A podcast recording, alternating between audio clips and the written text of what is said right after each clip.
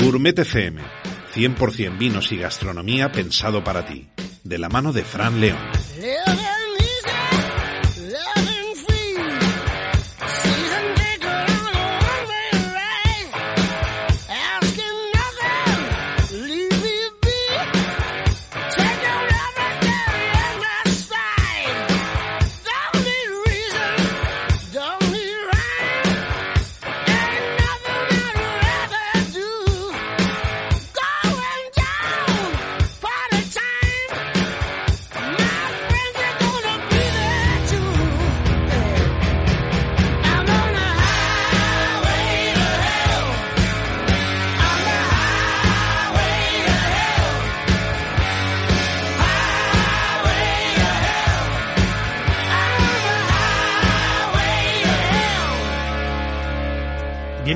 Programa 143 de Gourmet FM, vuestro espacio de radio dedicado al vino y a la gastronomía.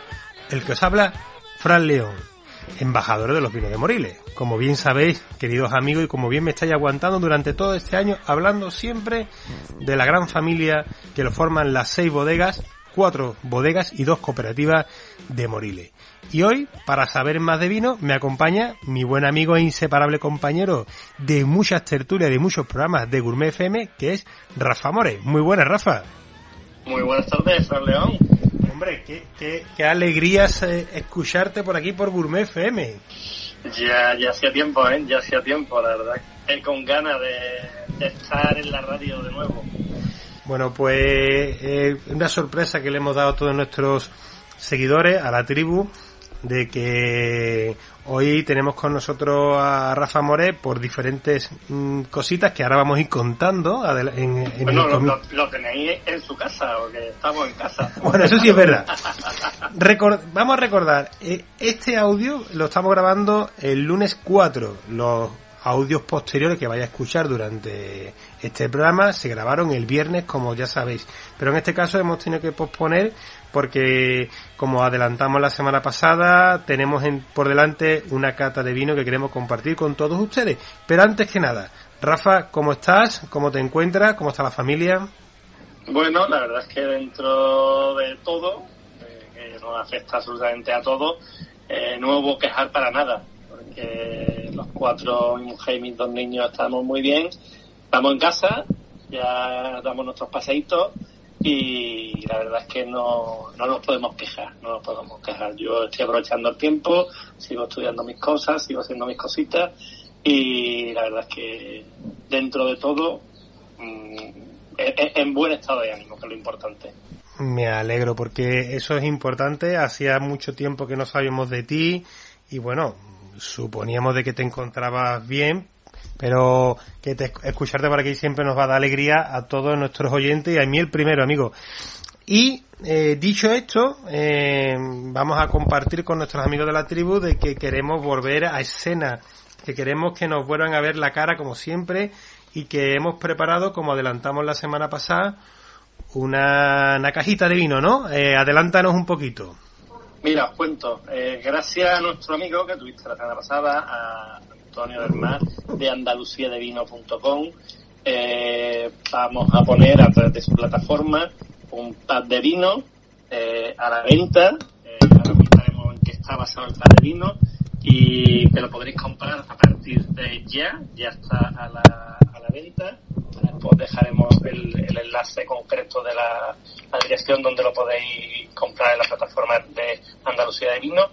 Y el viernes 22 de mayo a las 9 de la noche eh, vamos a hacer los tres, eh, Frank, Antonio y, y yo, eh, una cata en, vivo eh, a través, retransmitida a través de, Facebook Live para que todas las personas que hayan adquirido ese pad de vino eh, puedan también eh, participar de, de, una cata que, que, vamos a hacer en, en, directo. Correcto, la verdad que como comentamos la semana pasada, eh, en principio, como en este mundo de tanta actualidad y de tantos cambios, pues nosotros también hemos sumado a hacer algunos cambios de mejora. Y, y va a ser un servidor y que va a tener el honor de compartir esos tres maravillosos vinos a través de la plataforma de andaluciadevino.com pero qué mejor que lo hagamos entre los tres y qué mejor que lo hagamos pues abierto al público y además a través de Facebook. Eh, en contrapunto de un poco de la tendencia que hay ahora en Instagram, pues hemos pensado que, bueno, que nuestra comunidad y nuestros amigos también están en Facebook y queremos hacer ese guiño. Dicho esto, hombre, eh, Rafa, aprovechando que te tenemos aquí eh, y que con tus conocimientos que tienes del terreno, que aunque no te hayamos escuchado por aquí, por el canal, siempre te mantienes al tanto de todo lo que pasa en el sector vinícola, me gustaría conocer tu opinión en primer lugar sobre, bueno, ni más ni menos que sobre la, la, uva palomino, una variedad... vamos a contarle a, los oyentes que la caja está basada en la uva palomino. Eh, correcto. Que, que como la gran mayoría de la gente conoce, es la uva base de todos los vinos del marco de Jerez, de Jerez y San Lucas de Barrameda. Eh, es una uva eh, característica que todos la tenemos metido en nuestro ADN, porque hace nada que hemos, en teoría, acabado la Feria de Sevilla, mm. eh, la uva con la casa asesino en nuestra, en nuestra manzanilla. Pero es mucho más que eso, la, la uva, la uva palomino. la uva palomina y el marco de Jerez tiene unas características climáticas y sobre todo de, suelo que hace que los vinos que se elaboran en ella sean muy, muy característicos. Y, están los pagos de Jerez, que claro, porque en moda hablar de hablar de hablar de ellos. Eh, esa uva los palominos va a tener diferentes características dependiendo del pago, va a ser muy diferente, como tú sabes, Fran, un pago costero que va a estar unos vinos más afilados con un pago más de interior que va a dar unos vinos un poquito más gordos. Y no solo eso, las nuevas tendencias de la enología. lo que pretendemos con esta caja es que la gente vaya un poquito más allá sobre en el conocimiento de la uva. La gente conoce los finos, pero poco más, poco más. Eh, hay una nueva tendencia en el marco de Jerez en enología. Antiguamente con la palomino se hacían vinos blancos, de gran tirada, eh, el famosísimo Castillo de San Diego, ¿no? Uno de los vinos más vendidos, ¿no? Eh, es un vino eh, blanco, hecho de forma tradicional, como cualquier blanco de, rueda o de, de albariño, pero hecho con nuestra, con nuestra uva. Ahora, la, nueva tendencia en el marco de Jerez es un poco más allá, es elaborar estos vinos estilo Castillo de San Diego, un vino blanco normal, pero elaborado de un pago especial y hay una serie de productores que todos conocemos, entre ellos, el primero que vamos a hablar que vamos a tener uno se llama Matalian, que es lo que se hace en Chicana de la Frontera, en, bodegas eh, primitivos, eh, que para mí es una de las grandes maravillas eh, que demuestra que la palomino puede ser también una obra expresiva y, con aroma. Eh, sabes que la, la palomino cuando va a criadera y solera marca, la, bodega domina mucho más que, lo que es la propia variedad, pero ahora hay una nueva tendencia de enseñar esa variedad, cómo se comportan los diferentes pagos. Eh, la caja luego va a tener un vino que se va a tener crianza bajo velo de flor de lebrija, de nuestro amigo Félix de González Palacio, un, vino hecho eh, al estilo de hacer los vinos antes de que llegaran los ingleses un vino en el que no utiliza sistema de criadera y solera y en el que no se encabeza con alcohol. O sea, un, un vino que, como a mí me gusta definirlo, es un vino a caballo entre un vino de, de criadera y solera, un vino, un fino, una manzanilla y un vino y un vino blanco normal. Y el PAP lo vamos a acabar con el tercer escalón, que sería ya este sistema de criadera y solera, el sistema que ha hecho grande y ha hecho universal los, los vinos de, de Jerez, una crianza eh, bajo velo de flor, pero con un sistema dinámico en el que, como todo el mundo sabe, se va sacando el vino que se embotella de la solera y se va refrescando con las diferentes criaderas. Pues lo que buscamos y queremos es que la gente aprenda a tener una palomino con tres elaboraciones distintas y de tres pagos diferentes. Hay que destacar también un poco eh, la singularidad de que entre ninguna de los tres vinos están amparados directamente al 100% por el Consejo Regulador de Jerez, bueno, exceptuando la sesión que tenemos en Trebujena, ¿no? Pero mm, yo creo que también es, un poco divertido de que no sea ni una manzanilla de San Lucas ni un fino de Jerez ni del puerto, ¿no? Que, van a, vamos y además vinos que para mucha gente van a ser grandes desconocidos y para mí que son tres grandes vinazos. Claro. Además, vinos de muy recientes, ¿verdad, Rafa? De, de corte muy moderno, tanto el blanco joven como el, el, solo palomino, como el, fino de la cooperativa, que es también una creación reciente. Es decir, vamos a catar tres vinos. Matalian puede tener, eh, llevar en el mercado unas seis añaditas, como mucho. Eh, el solo palomino aproximadamente igual. Mm. Y, y esto es una nueva cooperativa que hay en Trebujena, porque la cooperativa que había se quedó chica, esto pertenece a la que se llama Cooperativa Alvariza, eh, que es unas criaderas también bastante, bastante recientes, mm. con lo que en realidad son tres proyectos bastante novedosos.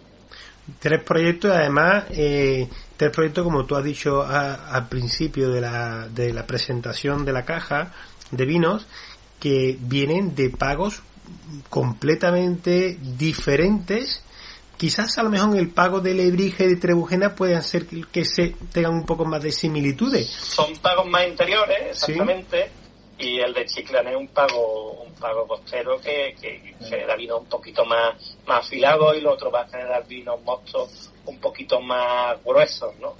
Además yo creo que es interesante que aquellos que caten los tres vinos como lo vamos a hacer nosotros, eh, como tú decías, ¿no?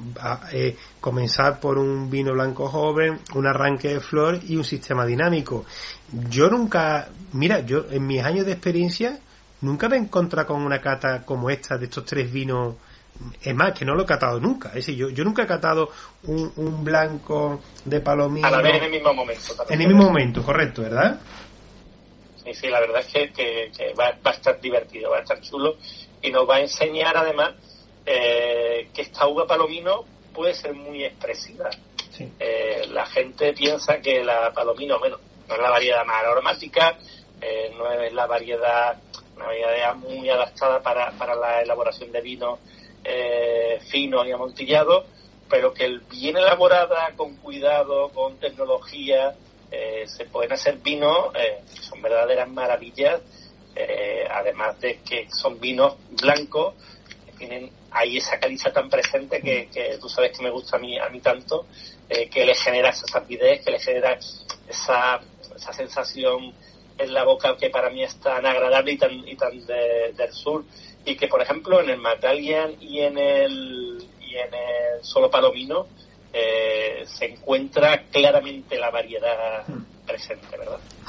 Hay, eh, es que precisamente el, la posibilidad de catar tres vinos de, de una acidez más bien moderada baja y con una gran punta de sapidez desde, desde el más joven hasta el que ya entra en sistemas dinámicos que ya va conociendo otras características. Me ha gustado también cómo has, has definido un poco la palomino en el aspecto de que eh, antes estaba muy relacionada con los vinos tradicionales, los vinos generosos, y ahora se empieza a elaborar para vinos de pago o vinos de terroir. Y te pregunto, ¿tú crees que sea el, el, rendimiento de viñedo vinculado al sistema para elaborar fino oloroso, eh, que era un rendimiento medianamente medio alto, ahora que han bajado el rendimiento bajo, nos estamos encontrando esa palomino que como pasa con Primitivo Collante, o como pasa con Ramiro, como pasa con Willy, como pasa con tantos vinos que hay ahora mismo en el marco, que son blancos jóvenes, con un bajo rendimiento y que nos han, nos han mostrado una palomino diferente. Claro, y están buscando precisamente eh, entre. Ahora ellos están llevando muchos vinos de. Vamos a llamarlos vinos de pago jóvenes, sin, sin mm. sistema de criadera de sin encabezado, sin, sin crianza dinámica. Y entre ellos están diferenciando precisamente porque están buscando la autenticidad que tiene cada uno de los pagos. Eh, hay proyectos, como tú has comentado, súper super interesantes. Eh, Primitivo fue uno de los pioneros, junto con, junto con Ramiro y junto con Willy, y junto también la gente de, de Forlón, que empezaron a elaborar estos blancos al que a y a esta guerra, a esta batalla, muchas de las grandes bodegas de Jerez se están apuntando ahora, que es una cosa que, llama la, la, la, atención. No hay que olvidar que, estos vinos se han hecho de siempre. Castillo de San Diego siempre ha estado ahí. La diferencia es que Castillo de San Diego es uno de los vinos blancos más vendidos en España. Y claro, era imposible eh, reflejar lo que, lo que era un pago concreto. Daban cantidad de uva eh, abismal para la elaboración de, ese vino. Eh, ahora lo que están buscando es justo eso, proyectos más concretos en los que en los que pretenden mostrar eh, qué suelo qué suelo hay.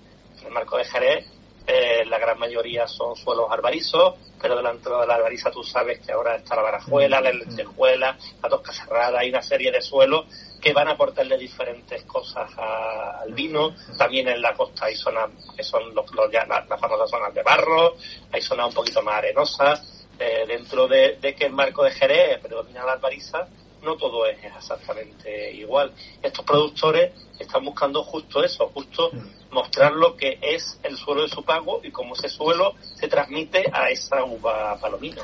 Mira, eso me, eh, eh, me recuerda, hay un proyecto que no hemos tenido todavía aquí en Gourmet FM, que es un proyecto de, de Mayeto, no recuerdo si es, no sé si es Bodegas Mayeto o...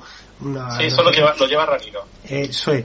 Y, y son, son pagos de Sanlúcar. Eso, son pagos donde tú una palomino, yo lo estuve catando en Innoble, donde dependiendo cómo te vas, la cata es vertical, tío. Es, bueno, la cata en concreto es que tienen 5 o 6 vinos y cada uno de un pago y se van alejando de la costa. Entonces tú vas catando un vino justo en suelos arenosos, todo siempre palomino, y, y vas catando los pagos hacia el interior. Es increíble. O sea, yo me quedé allí en Innoble impresionado yo he hecho esa cata y es sorprendente en el que pensamos que la palomino que es una uva, bueno, una uva que, que va a ser siempre igual y ahí está catando un mismo un vino eh, siempre tiene la misma elaboración, exactamente la misma elaboración y lo único que cambia es de dónde está cogida la uva.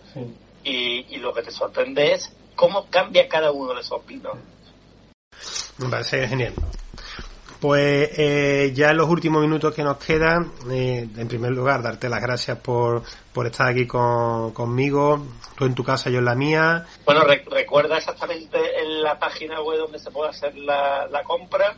Eh, andaluciadevino.com, eh, además parte de los beneficios prácticamente van a ir para recaudar para Caritas, que vamos a hacer una donación. Decir también quiero que la gente sepa que los vinos los vamos a comprar, que los portes se van a pagar, que creemos que queremos que sea una cata solidaria en el aspecto en el que eh, no el único objetivo es dar a conocer los guapalominos y comprar los vinos a, también a los bodegueros que ahora son necesarios y que todas las, las, las partes que forman parte de este proyecto pues se vean recompensados y al final, bueno, pues esa pequeña donación que hagamos, lo que sea suficiente, pues lo daremos en este caso a Carita como hicimos la última vez, Rafa, con el Sarmiento. Exactamente. Que, haremos la, la la haremos el viernes 22 de mayo a las 9 de la, de la tarde o de la noche y será retransmitida en directo por, por Facebook Live. En prácticamente todo el mundo tiene Facebook y todo, cualquier persona que vaya a comprar el pan se puede conectar a las nueve de la noche antes de la cena a, hacer un aperitivo de, de uva. Y la sorpresa es que además vamos a sortear que habrá una poscata donde vamos a abrir los micrófonos a través de Zoom a varios de sortearemos entre los participantes a la, a la caja, los que vayan adquiriéndola, para que después tengáis, nos podáis hacer preguntas directamente a nosotros.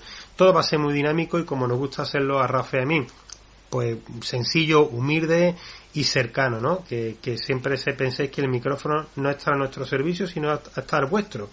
Y Rafa, eh, nos quedan dos minutos. Me gustaría que desde tu experiencia, desde tu punto de vista, desde tu casa, le lanzaras un mensaje a todas las personas que nos escuchan de habla hispana, tanto aquí como en Norteamérica, Centroamérica Sudamérica, en cualquier lugar del mundo, que son miles los que nos escuchan a través de las distintas plataformas.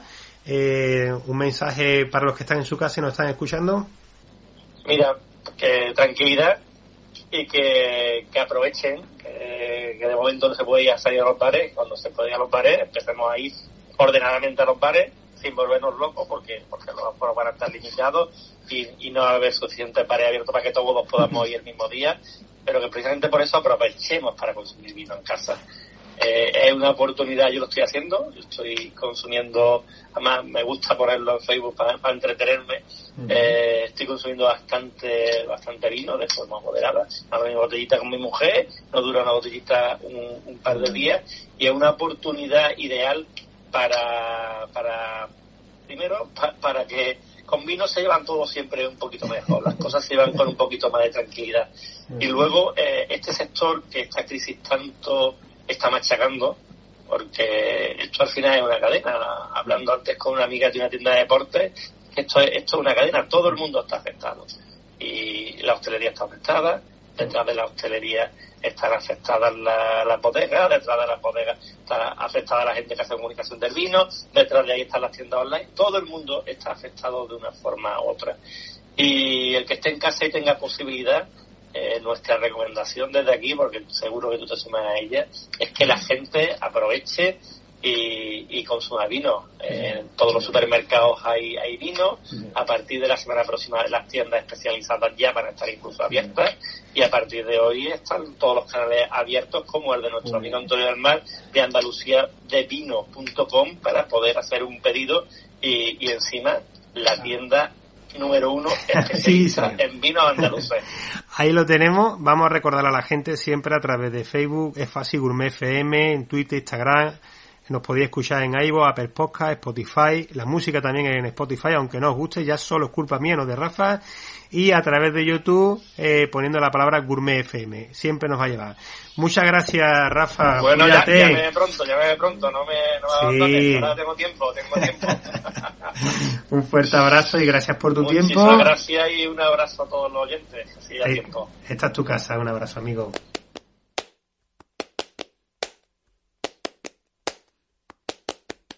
Por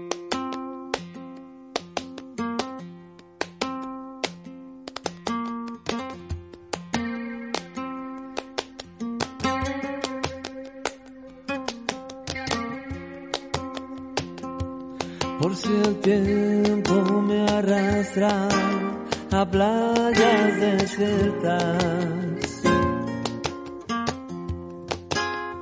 Hoy cierro yo el libro de las horas muertas. Hago pájaros de barro Hago pájaros de barro y los echo a volar. Por si el tiempo me arrastra a playas desiertas.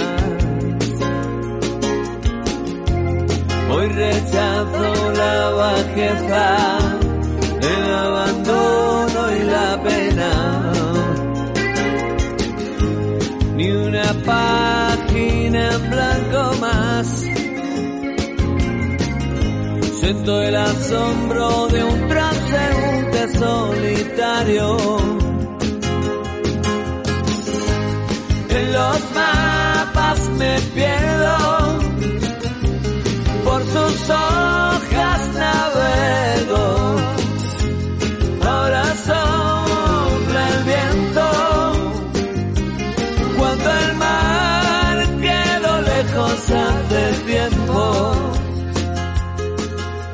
Hoy, en nuestra sesión gastronómica, vamos a hablar con, con, la realidad. Nos vamos a poner en los pies en la tierra, como estamos haciendo este, en este programa desde el principio del confinamiento, desde la situación en la que nos estamos encontrando y no nos vamos a alejar mucho de aquí de Radio Tomare, desde nos vamos a ubicar en, en Sevilla y vamos a hablar con una empresaria que además tiene dos proyectos, alrededor de 15 años eh, dirigiendo un proyecto de nombre La Jarana, muy conocido en la provincia de Sevilla, ubicado a la entrada por Madrid, eh, la avenida conocida como Kansas City, y además otro gran proyecto que es Papirusa. Papirusa, amigos, ya os suena vino. Bueno, pues sí señor, ese es un, un icónito que tenemos en el centro, en el corazón de Sevilla, en un barrio torero, en el Arenal, y vamos a hablar con nuestra querida Rocío Iglesias. Buenas tardes, Rocío.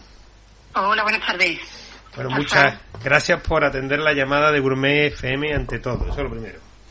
Nada, gracias a ti por llamarnos. Bueno, Rocío, eh, lo primero preguntarte, ¿estáis todos bien en casa? ¿Tu hermano Diego, que con el que le tengo un gran aprecio? Sí, sí, todos bien. Gracias a Dios, todos bien. Con muchos nervios, pero todos bien, gracias a Dios. Bueno, hoy estamos, eh, como siempre nos gusta decir, las grabaciones que estamos haciendo actualmente, hoy estamos a 1 de mayo, nos hemos levantado los sevillanos con una triste y lamentable noticia del fallecimiento de un empresario en la provincia de Sevilla. Y bueno, Rocío, la, eh, nosotros ya habíamos hablado antes de esta noticia y yo me gustaría que utilizaran los micrófonos de Gourmet FM para que desde tu punto de vista, desde tu experiencia, ah, con 15 años de bagaje dirigiendo eh, un proyecto gastronómico único y singular, quedaría para otro programa con mucha más profundidad y que yo te invito a que cuando volvamos a la realidad entre comillas que conocíamos antes, que cuando Papirusa abra sus puertas, volver aquí a, prestarte los micrófonos de Gourmet FM. Pero ahora me gustaría que nos hablaras desde el corazón de un empresario que, se encuentra con las persianas cerradas, que estamos ahora en un debate de que si abrimos al 30 al 40%, y cuéntame o cuéntanos para que yo estoy seguro que muchos de nuestros oyentes se van a sentir identificados con tus palabras y se van a alegrar que tú pongas voz a tantos profesionales del sector hoy en el programa que estamos grabando.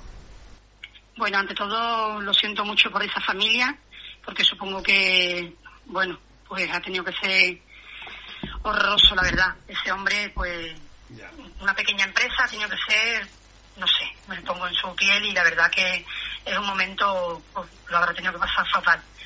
Pues nosotros tenemos unas sensaciones bastante como está el gobierno ahora mismo, como está la ciudad, la hostelería nuestra sevillana, tenemos bastante miedo, porque no queremos pasar esa crisis del 2008, la verdad que estamos muy angustiados, nosotros somos 14 familias, entonces nuestra sensación es bastante mala, ¿vale? No podemos abrir con el 30% de... con tres mesas no podemos abrir, de los veladores que tenemos no podemos abrir con tres mesas, entonces la verdad que es preocupante. Pues tenemos los mismos gastos, el mismo alquiler, la luz, eh, los seguros sociales, que todo, todo eso vino ayer, que todo lo cobró ayer.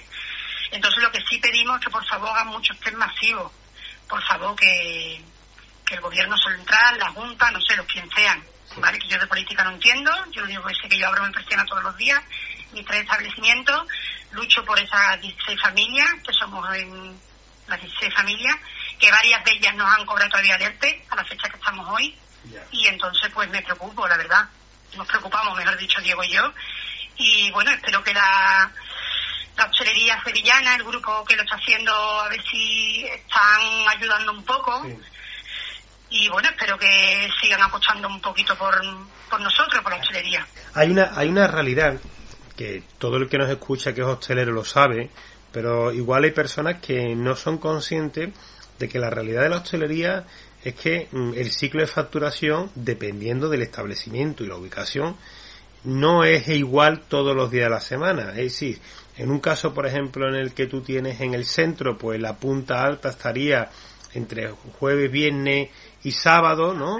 Y a lo mejor en la a, lo mejor en Jarana eh, de lunes a viernes por el tema empresarial, pero lo que yo quiero eh, llegar es que mm, el 30 o el 50% todos los días no soluciona creo yo, nuestro problema. Es decir, nosotros necesitamos doblar mesas, como se dice. facturar, doblar nuestras mesas todos los días, tener nuestros trabajadores, todos los que estén trabajando, que vuelvan sus ocho horas, que para eso están.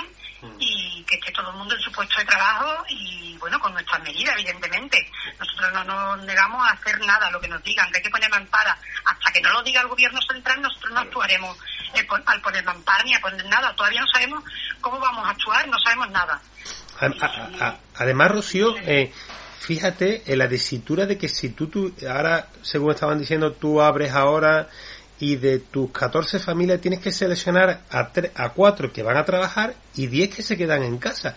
Es difícil eso también, ¿verdad? Hombre, claro, es bastante difícil porque a quién le dices tú que se queda en el ERTE y quién le dice que se incorpore.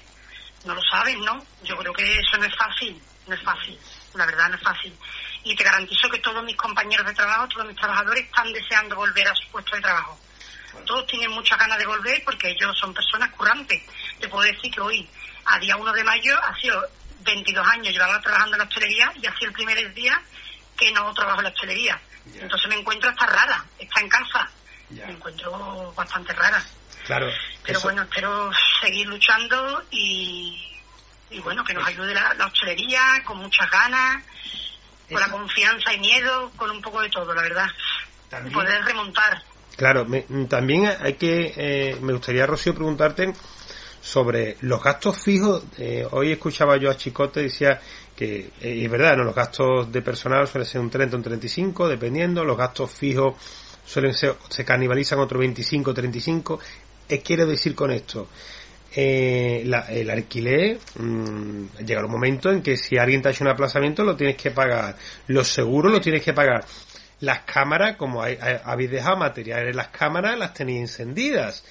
Eh, es decir, eh, hay una serie de gastos que siguen corriendo a día de hoy. Claro, claro, aparte de darte cuenta que nosotros 20 días, eh, 20 días abríamos Semana Santa, entonces el centro ya tenía mucha materia prima guardada y la luz sigue corriendo, la verdad. Los seguros sociales, como te he dicho antes, igual el alquiler, yo sigo pagando el alquiler, te dan una moratoria, pero moratoria lo, lo aplaza y dentro de seis meses nosotros seguimos pagando. Pero es, es, un, es bastante un momento muy difícil, la verdad. Y siempre con una angustia. A- además, yo creo que el hostelero actualmente no está muy por, por pedir un préstamo, ¿verdad? Yo creo que ya no creemos, no creemos endeudarnos más de lo que nos endeudamos en su momento cuando abrimos el negocio. Que, que, que hay otro momento en la vida que tú dices, bueno, pues te pido un préstamo ICO, te- pero es verdad que, que estamos un poquito acobardados de pedir dinero sin saber si al final vamos a abrir en un mes o en tres meses. Claro, es que tú no sabes cómo, luego cómo va a reaccionar el público. Yo mm, te puedo decir que tengo muchos clientes y esta mañana dos me han escrito porque me conocen, nos conocen, perdón, perdón, y ellos me lo han dicho. Mira, Rocío, ánimo, que ya verás cómo volveremos a las aranas y volverá to- volveremos al papirusa, tranquila, pero no sé qué realidad va a ser, si es la realidad que después van a tener y que ¿no? Si ellos van a querer tomarse una cerveza, sobre todo por miedo, ¿no? También tendrán miedo, pero es que no lo sé cómo vamos a reaccionar el público, sobre todo eso. Además, John, eh, creo que tenéis que tener una preocupación porque además vosotros sois que trabajáis con una gran materia prima, con productos de calidad, con, que eso tiene un coste muy elevado y, y, y- y incluso tenemos miedo no a tener que salirnos de nuestro formato y tener que sacar un formato nuevo como no sé si estáis haciendo lo de la comida para llevar o a domicilio. Nosotros todavía no estamos haciendo la comida para llevar por el tema de, bueno, de- realmente no hemos decidido, hemos decidido no abrir, ¿vale? Vamos a aguantar un poco y sobre todo por la salud y hemos decidido de momento esperar, ¿vale? hay que, hay que decir, yo soy de los que pienso que en un restaurante no se vende comida, se venden sensaciones y emociones que se dan dentro del espacio, ¿verdad, Rocío? Sí, sí, exactamente. Y además mm, disfrutan, los clientes disfrutan con los nuevos productos, con los nuevos vinos que traemos. Entonces siempre quieren saber, ¿qué traes hoy, Rocío? O Diego, ¿qué traes? ¿Qué platos traes? ¿Qué sugerencias nos hacen nuevos los cocineros? Entonces son sensaciones que ellos se llevan. Nuestros restaurantes son pequeñitos, ¿no? Tienen 40 comensales, 50 comensales, entonces son pequeños, ¿no? Son, y siempre son personalizados. Pero es que no sabemos cómo vamos a, cómo van ellos a llegar. Con qué no sabemos cómo van a llegar. Y, además, yo, mm, eh, en vuestro caso, tenéis dos restaurantes claramente diferencial donde uno tiene parte de su clientela es de barrio, aunque también tiene empresarios, turistas, porque está en en una avenida que hoy por hoy mm, da gloria pasar por ahí, y pero después tenéis otro restaurante que está en el centro de Sevilla, que ya no es un cliente tan de barrio, sino es un cliente sevillano y sobre todo turístico. Por tanto, eh, también mm, yo creo que la preocupación del hostelero es qué pasa cuando va a venir el turismo, porque el turismo forma parte en, en algunos restaurantes del 50, del 80 o del 20 de la facturación. Exactamente. Eh, Bueno, nuestro eh, nuestro público del centro, Papirusa, tiene bastante turistas. Entonces no sabemos, bueno, porque a la vida está que de momento no saben cuándo van a venir. Y seguimos teniendo, bueno, evidentemente nosotros no hemos quitado a ningún trabajador, seguimos, como os he comentado antes, con los 15, no hemos echado a ninguno, seguimos con los 15 y el centro nos preocupa más eso, la reacción del público. El público sevillano, cómo va a reaccionar después. Claro, es que, es que, actualmente, por, por hablar de Sevilla, actualmente la hostelería no vivía solo del sevillano, No, no, no, para nada. Sí, sí. del turista. Claro, y si, si, si, no, si nos eh, amputa la... Si en ese 30% mm, el sevillano era el 50% y sí que al final lo que te va a entrar un 15%, porque al final muchos sevillanos, como por ejemplo tú tienes 14 familias más, tu hermano y vosotros, que en total sois 16, si empezáis a trabajar de los 16 y empezáis a trabajar 8, los otros 8 no creo que tengan presupuesto para ir a comer a un restaurante, ¿verdad? Supongo que no, evidentemente no, ¿no? Porque ojalá fueran precios más altos que ganásemos, pero en este caso la hostelería, como sabrás y saben todo el mundo, pues no son sueldos altos, la verdad. Y además, Rocío, me gustaría que compartieras también el tópico de que se cree la gente que el gerente o el propietario de un restaurante tiene dinero y yo creo que hoy en día se ha democratizado mucho entre la propiedad y la sala y la cocina, que al final somos todos como autoempleados. Somos, yo pienso que en nuestras casas todos luchan a una. Yo siempre he dicho que si a mí me va mejor, a ellos les irá mejor, ¿no? Pues en nuestra política.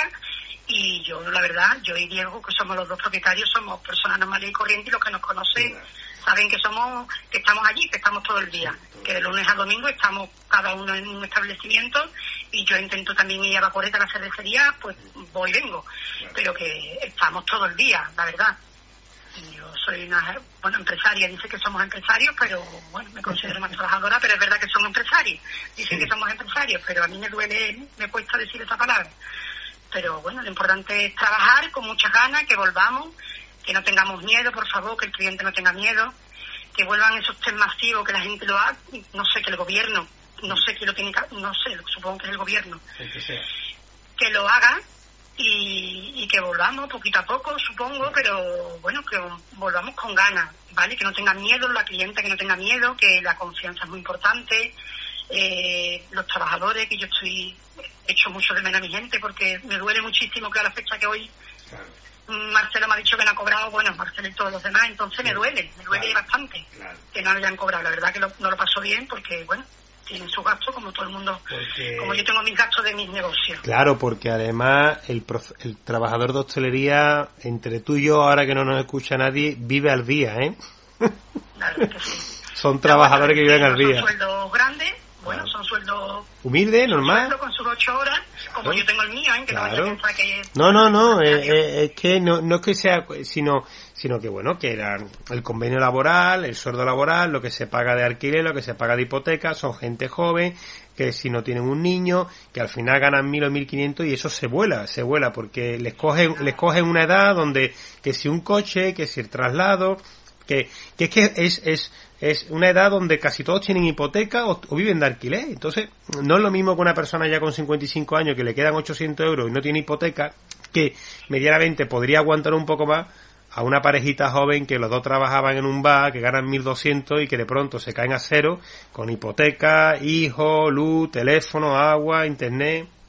Es un horror, ¿eh? La verdad, yo pienso mucho en ello, te lo he vuelto a decir, y lo recalco, la verdad, porque me dan pena, porque, bueno, tienen sus gastos, y yo lo que no quiero es eso, que mi- mis compañeros sufran, mis empleados sufran porque no quiero, porque, bueno, todo el mundo tenemos nuestros gastos. Y me parece muy injusto a día 2 que no hayan cobrado todavía, que, bueno, yo les pagué hasta el 15, pero que del 15 al 2 han pasado ya, bueno, el tiempo que ha pasado y me duele, me duele muchísimo, me duele. Y la hostelería sevillana me duele muchísimo. Creo que ahora están todos a bueno, soy un poquito pesada, creo que vamos a estar todos un poquito a una, espero. Y bueno, Me alegro un no sé montón, Rocío. Pues, me, Rocío. me, duele- me da mucha pena, porque además Lo me pongo sé. muy nerviosa y me entran ganas para llorar, la verdad. Pues mira, te, te, te propongo una cosa eh, para cerrar. Eh, en primer lugar, que le des un fuerte abrazo a Diego que, y que cuando, cuando te invito a que recuperemos esta llamada cuando abran las puertas. Y quiero escucharte, Sí, claro. quiero escucharte, Rocío, cuando abramos las puertas como Dios manda, como tiene que ser.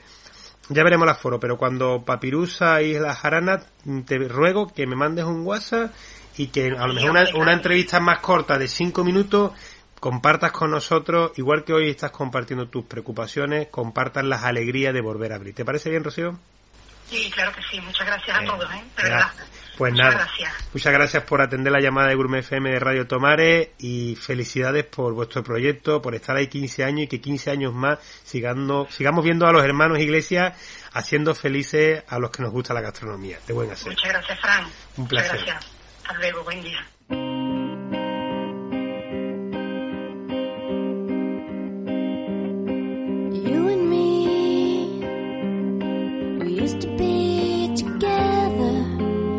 Every day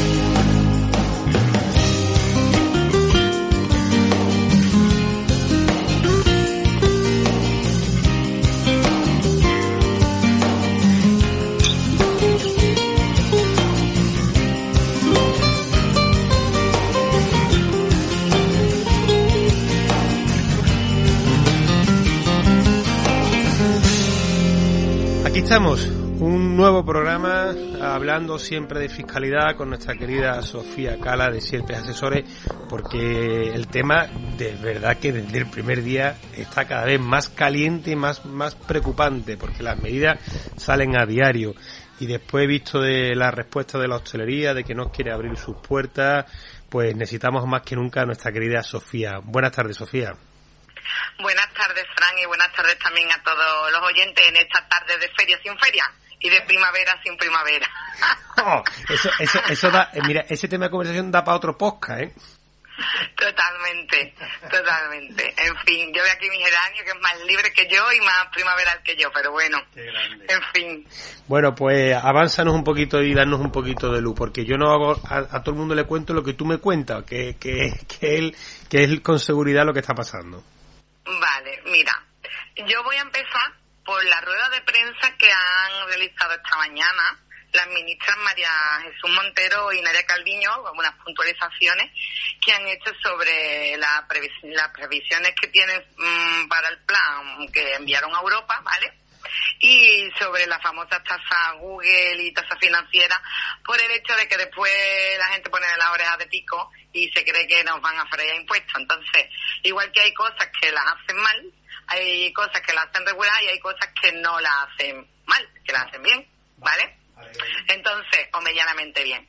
Entonces, mm, si tenemos en cuenta lo que hoy han estado hablando ellas, eh, el, el plan que ellas han, vamos, el plan que el gobierno ha enviado a Europa, pues está hablando de una caída del PIB para el año 2020, que quiere decir eso, que tenemos casi el año 2020 perdido. Lo que pasa es que hay muchas maneras de perderlo, perderlo menos del 12%, ¿eh?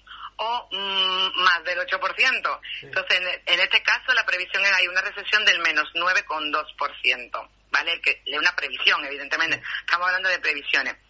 Con lo cual estamos hablando de una recesión económica importante en esta caída del Producto Interior Bruto, ¿vale? Que lleva además en su arrastre pues, una tasa del paro que va a llegar más o menos a un 19%, ¿vale? Y mm, de esta forma también podemos ver que hablan de una recuperación económica en una V asimétrica, ¿vale? ¿Qué significa esto? Pues que la crisis va a ser profunda, ¿vale? Pero que vamos a tener las recuperaciones con una, vamos a tener una recuperación rápidas en algunos tramos, ¿vale? Y me imagino que en algunas actividades, ¿vale?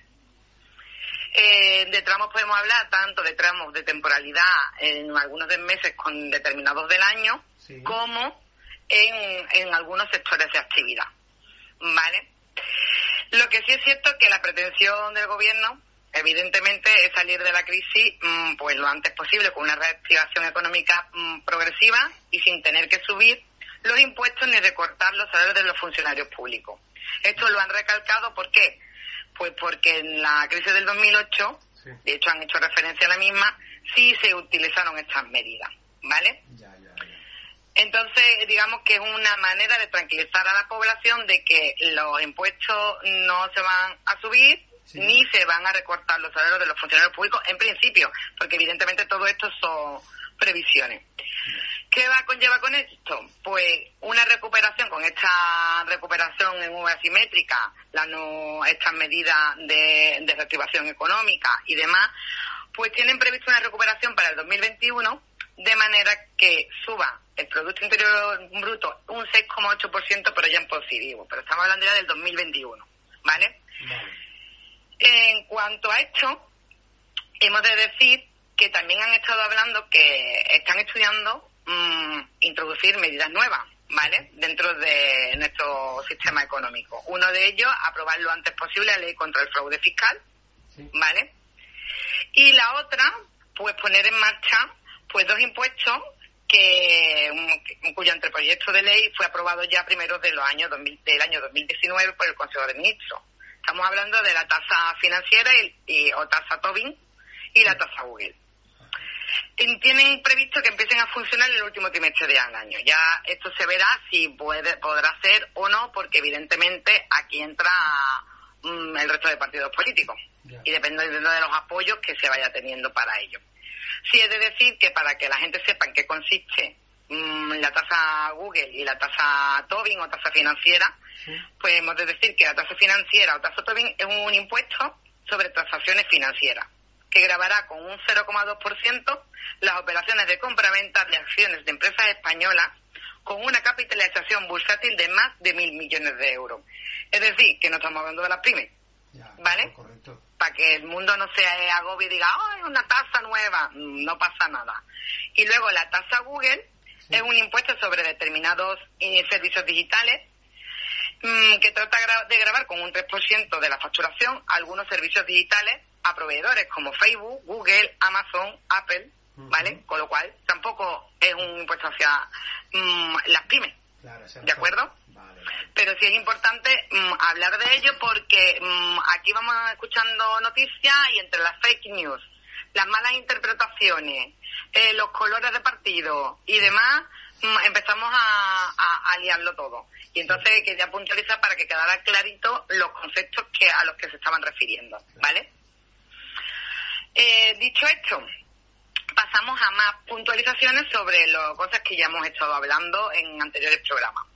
Eh, en cuanto a la prestación extraordinaria del autónomo, eh, ya, mm, pues la- estas prestaciones pues se están cobrando, se están percibiendo, como ya estuvimos hablando, mm, la- las primeras ya en, eh, estuvieron cobrándose hace poco, ¿vale? Aparte de eso, la- mm, la- los autónomos que tengan aprobado el cese de actividad en abril y le hayan cargado la cuota del autónomo del mes de abril, ¿vale? Se, se le devolverá de oficio en el mes de junio por parte de la Seguridad Social, ¿vale? A los que se, la que se le semana hayan, pasada, no. a los que se le ha- a los que se le ha cobrado el autónomo en el mes de abril, Correcto. se, lo- se le va a pagar cuándo? En el mes de junio. Se le va a devolver de oficio. Ya hablé la semana pasada de que las cuotas que se cobraban indebidamente, vamos a llamarlo indebidamente entre comillas, ¿vale? Eh, porque mientras que mm, mm, hacemos rodar que nos apruebe la prestación extraordinaria del autónomo nos van a ir cobrando las cuotas. Entonces, eh, mm, la una vez que nos la aprueban, se- eh, a nosotros no tenemos derecho a esa devolución de cuotas. ¿Cuándo se produce esa devolución de cuotas? ¿Qué tenemos que hacer? Como dije la semana pasada, se solicita de oficio, no se solicita a través de ninguna so- solicitud, sino que de oficio la Seguridad Social nos la va a devolver. ¿Qué pasa? Que las producidas en el mes de marzo, que estamos hablando de la, de, de la cuota de la cuota proporcional del 14 al 31 de marzo, que cuando se produce el 14 de estado de alarma, del 14 al 31 de marzo, pues nos la van a devolver entre los días 15 y 31 de mayo. Por transferencia bancaria a la, a la cuenta corriente, donde indicamos en la solicitud de la prestación extraordinaria del autónomo a la que teníamos derecho, pues a la misma cuenta nos van a devolver la cuota mm, del ingreso indebido, vamos. ¿Vale? Y las que se han aprobado en abril, pues mm, se vaya a junio, porque sí, claro, si no la, están- no la van a pagar en mayo, está claro, y hemos dicho, eh, dijimos en el programa anterior también que no eran acumulables, pues las de las de abril se van a pagar en junio. Claro, claro, claro. ¿De acuerdo? Ok. En, en cuanto a las prestaciones de los ERTE aprobados, Sí. pues como también hemos comentado, se empiezan a cobrar este 10 de mayo, ¿vale? CEPE se ha comprometido a ello y no van a acumular dos meses. Es decir, el 10 de mayo se cobra el, el periodo de marzo, es decir, desde el 14 de marzo al 31 de marzo, ¿vale? En cuanto a la ayuda de los 300 euros a los autónomos y mutualistas, como se publicaron el, el, el 15 de abril, esta ayuda salió el 15 de abril, ¿vale? Aún no están resueltas, al contrario, se están solicitando, ¿vale? Eh, ¿Qué quiere decir con esto? Pues mm, lo que sí establece la Junta de Andalucía es que mm, para tramitarla y darnos una notificación acerca de la misma, eh, mm, mm, tienen un plazo de dos meses, ¿vale? Seguramente tarden menos en resolver los primeros expedientes, ¿vale? Pero tenemos que contar de que la Administración cuenta con dos meses para resolver el expediente y notificárnoslo, ¿vale? Es decir, que como mucho las que se están empezando a hacer en abril, como mucho o como muy tarde empezarán a cobrar en junio, ¿vale?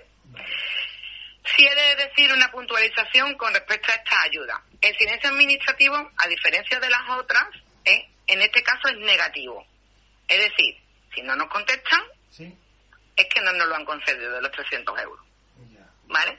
No es como en el caso de las prestaciones extraordinarias del autónomo, ni en, la- ni en las prestaciones de los ERTE, ¿de acuerdo? Donde el silencio era positivo. ¿Vale? En este caso, de momento, el silencio administrativo es considerado negativo. ¿Vale?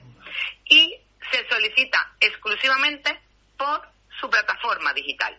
¿Qué quiere decir con eso? Que para ello hace falta tener o certificado digital o el DNI electrónico con el lector del DNI. Porque hay quien me dice, es que yo mi certificado caducó antes del estado de alarma y no lo renové. Ah, pues se siente, porque todos los certificados que caducan dentro del estado de alarma se entienden prorrogados. ¿Vale? Y puedes seguir utilizándolo. Los que han sido, mm, mm, los que han caducado antes del estado de alarma, pues evidentemente están fuera del estado de alarma, con lo cual no pueden ser prorrogados. Entonces, como no hay mm, ahora mismo trámites para poder renovarlos, él no tiene certificado digital y te dicen, sí, pero tengo mi DNI electrónico, pero es que lo que pasa es que no tengo lector. Ah, amigo, y ahora te que- tienes que comprar tu lector a través de internet. Entonces, hay una forma, hay una fórmula, ¿vale? Vamos, por lo menos nosotros hemos encontrado una, que se puede gestionar esta ayuda en- a través de un representante con certificado digital. Es decir, por ejemplo, mi empresa, ¿vale? Que se que hace, eh, como bien sabes, una asesoría, vamos, a empresa, ¿vale? Con su certificado digital puede actuar de representante, ¿vale? De estas personas físicas que carecen de certificado digital o del lector del DNI electrónico. ¿Vale? Entonces es posible llevar a cabo pues este tipo de ayuda. ¿Vale? ¿Qué más? Eh, cuando me quieras preguntar algo me... Bueno, tengo, tengo, tengo una consulta Sí. que me ha hecho un cocinero que al parecer eh, se quedó parado en, en el estado de alarma, la empresa cerró, no se quedó directamente parada y, y, todav- y no está no está recibiendo ninguna prestación porque al parecer está colapsado el servicio de desempleo y no es capaz de darse de alta. eh, y está, al parecer, no caduca, ¿no? Porque estamos en estado de alarma, pero no sé si, No, se, si se está dando más caso de no gente, caduca. si se está dando Esos mucho... son fallos del sistema. Claro, que hay, hay, es posible que haya muchos de nuestros oyentes que estén en, en el limbo eh, fiscalmente, ¿no? Intentando cobrar unas ayudas o el paro o el desempleo y están en un limbo porque no son capaces de, de, de llegar al INEM porque el INEM está cerrado, porque se hay que hacerlo por teléfono, por, por, por todo. Vamos a ver, eh, si hubiera estado en un estado de ERTE, está claro que hay una plataforma y todo preparado para que se haga lo más rápido posible. Y cuento con eso, ya os conté en su día el, el cuello de botella que se creó. En el caso de, precisamente, de un- una persona que simplemente finaliza su contrato de trabajo o, y, y tiene que renovar su paro o va al paro o demás, mm, eso evidentemente lo único que hay es el teléfono, que la mayoría de las veces no te lo cogen porque están más arriba, ¿vale? Las oficinas están cerradas, ¿eh? y lo que sí le aconsejaría sería mm, mandarle un correo a la- al correo de SEPE, ¿vale? De Servicio eh, de Empleo Estatal. ¿Vale? Sí, es, es bueno mandarle el correo porque así de alguna manera pues dejamos nuestros datos y no es una dejade ni un ni un problema nuestro propio, sino un problema provocado por el propio estado de alarma. ¿De acuerdo? Y me gustaría que, a ver si, eh, yo sé que la ha salido hoy, hoy justo en caliente, las medidas, pero que me lo trabajes para la semana que viene el tema que le está, preguntando, está preocupando mucho a la hostelería, el desescalado a la hora de los ERTE. Eh, están ahora, hoy saben escuchar algunas noticias, pero como esto va, se va a alargar y estamos a viernes, estamos a viernes día 1, cuando la próxima vez que nos vamos a ver, que vamos a hablar, que va a ser el viernes de la semana que viene, estaríamos vamos a hablar el viernes día 8, ahí sí creo que yo creo que sería un buen momento que es previo a la fase 1 o 2, yo ya me he perdido con tantas fases, de, de la desescalada donde los hosteleros pueden abrir, eh, mírate eso, porque de verdad que me ha preguntado un montón de gente por WhatsApp de que, de que cómo abro, es mejor no abrir, si yo no abro, eh, voy a seguir están, puedo seguir manteniendo de actividad y el ERTE o me van a obligar y, y, y eso está ahora mismo, yo escucho algunas noticias esta mañana, pero como están calientes y yo creo que,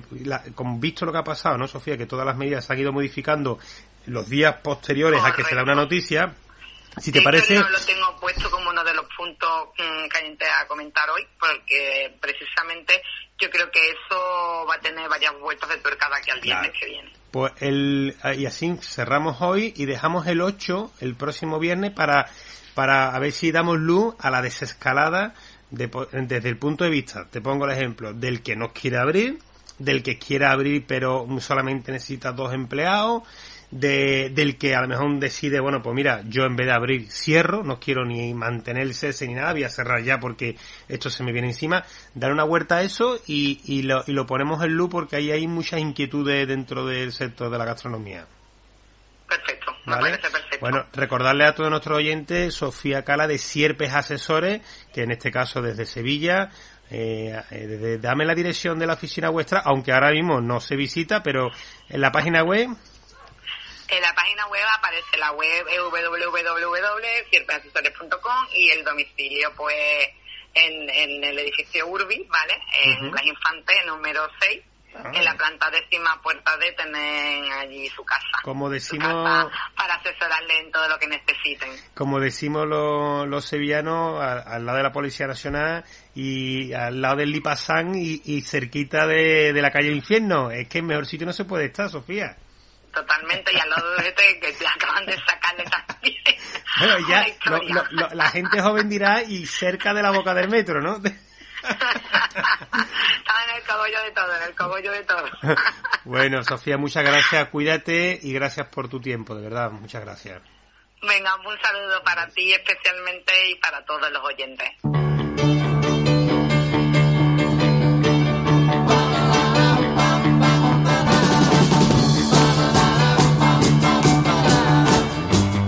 Esto es todo por hoy y ya sabéis que los podéis encontrar nuestros vinos de uva palomino que vamos a catar conjunto con ustedes en andaluciadevino.com. La semana próxima más vino y gastronomía en Gourmet FM.